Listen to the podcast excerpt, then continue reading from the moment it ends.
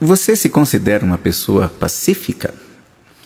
Na história humana, a violência, por motivos óbvios, sempre foi a ferramenta mais utilizada para a solução de conflitos. Por que razão alguém abriria mão dessa arma poderosa para decidir ser pacífico? O que é ser pacífico e não violento? Ninguém tem que sofrer, ninguém tem que chorar. A gente só precisa crescer e armar o coração de bem-querer, de esperança e prazer. Se armar de compaixão e de amor, se amar sem medo e sem dor. Oi, gente, eu sou o Plínio Oliveira e esse é o Tudo de Bom, meu podcast para você começar ou continuar o seu dia com boas ideias na cabeça. No dia 28 de agosto de 1963, Dr. Martin Luther King Jr. discursou para cerca de 250 mil pessoas sobre o seu sonho de ver uma sociedade em que todos seriam iguais, sem distinção de cor e raça. Martin era um pastor batista conhecido pela luta dos direitos políticos nos Estados Unidos, através da não violência e desobediência civil inspirado em suas crenças cristãs e no ativismo não violento de Mahatma Gandhi, que conhecera na Índia. Num dos trechos mais lindos do célebre discurso, ele diz: Eu tenho um sonho que um dia, nas montanhas rubras da Geórgia, os filhos dos descendentes de escravos e os filhos dos descendentes de donos de escravos poderão sentar-se juntos à mesa da fraternidade. Cinco anos depois, em Memphis, no estado do Tennessee, ele foi assassinado. Um dos seus ícones, Gandhi, também o fora duas décadas antes.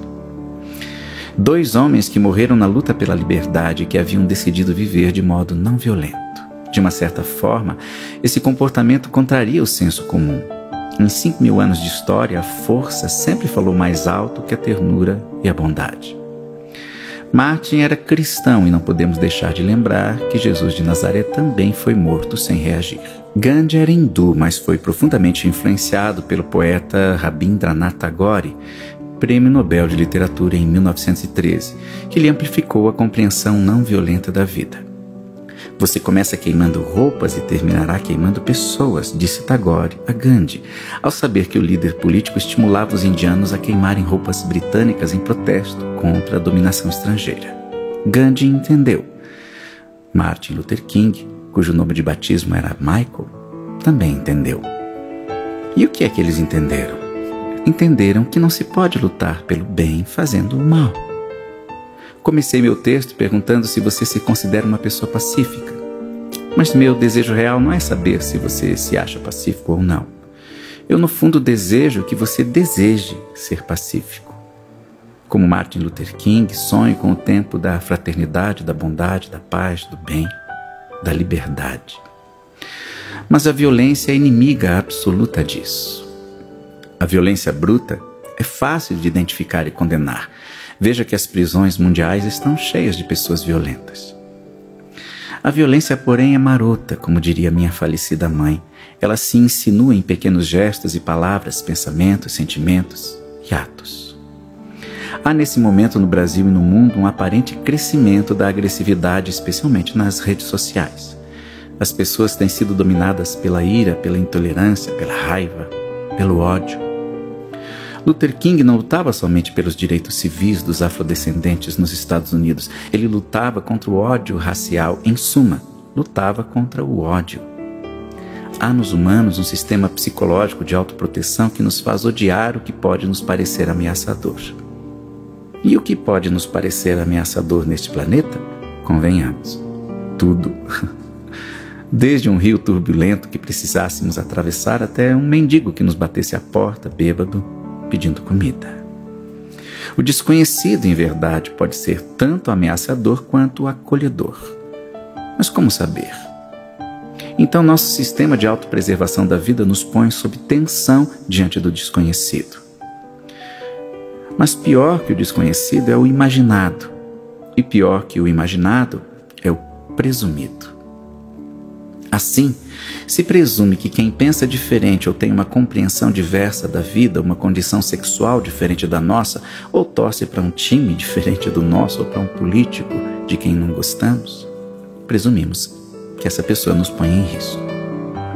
Some-se a isso as tensões emocionais de uma vida cheia de desafios e frustrações e uma educação que nos condiciona para a agressividade, e tem-se o resultado dos dias de agora e precisamos reconhecer de sempre. Em 1789, os franceses fizeram a sua revolução que afetou ao longo do tempo todo o mundo: liberdade, igualdade, fraternidade. No entanto, para impor seus princípios, os revolucionários instalaram um sistema de violência e terror cuja culminância foi a invenção da guilhotina, para acelerar as execuções e fazê-las mais misericordiosas. Dr. Guillotin, inventor do instrumento macabro, acabou, por sua vez, também levado à morte em sua própria invenção.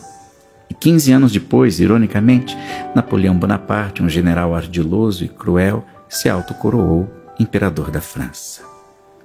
Claro que essas mudanças políticas e sociais foram a semente do nosso mundo novo, porém, a violência segue sendo um dos mais graves problemas humanos. Por que é que decidi gravar esse podcast e dizer todas essas coisas? Porque me preocupa bastante a agressividade que vejo em toda parte. Vejo amigos que sempre foram pessoas pacíficas aderindo a discursos de ódio, não porque desistiram de ser pacíficos, mas porque foram de algum modo perdendo a lucidez emocional. A ira é contagiosa, talvez mais contagiosa que o Covid-19. Então, meu irmão, minha irmã, estou aqui para te lembrar que não nascemos para agredir, que toda forma de violência é um câncer na alma, que palavras odiosas, comentários maldosos e aprovação tácita ou declarada de mensagens de desamor amplificam a sombra da infelicidade. Compartilhar mensagens destrutivas é como semear um vírus emocional. Procure ser gentil com seus familiares e amigos e seja gentil com os estranhos. Evite disseminar discórdia. A gente não precisa sofrer, digo na canção com que abri esse podcast chamada Se Armar de Amor. Mas esse Plínio é um sonhador, talvez você diga. Sim, sou, como Gandhi, Martin Luther King e tantos outros. Como John Lennon, eu também sonho com a irmandade dos homens. Mas meu principal argumento é tão antigo quanto parecem ser as soluções raivosas para os problemas do desamor.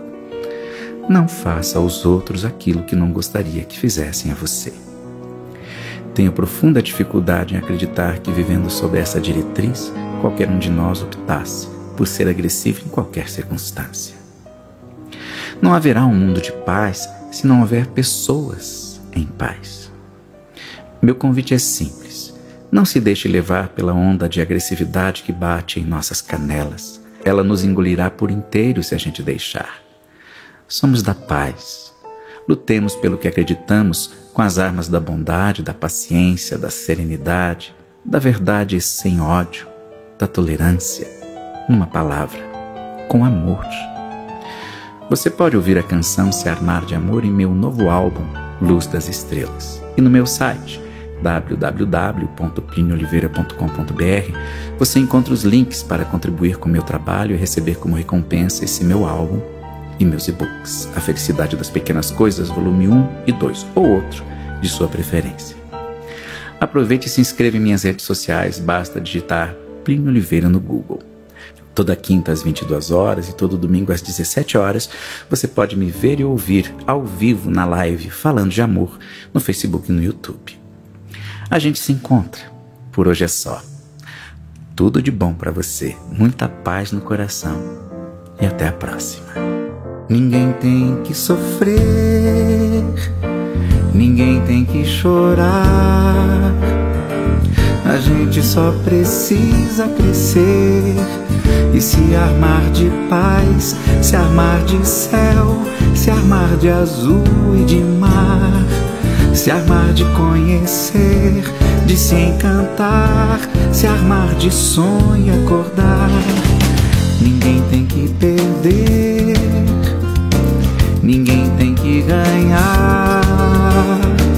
A gente só precisa saber e armar o coração de bem querer, de esperança e prazer, se amar de compaixão e de amor, e amar sem medo e sem dor, deixar acontecer eu e você no meu pedaço do mundo. E caminhar ao sol e não ser só e ser maior do que tudo. Deixar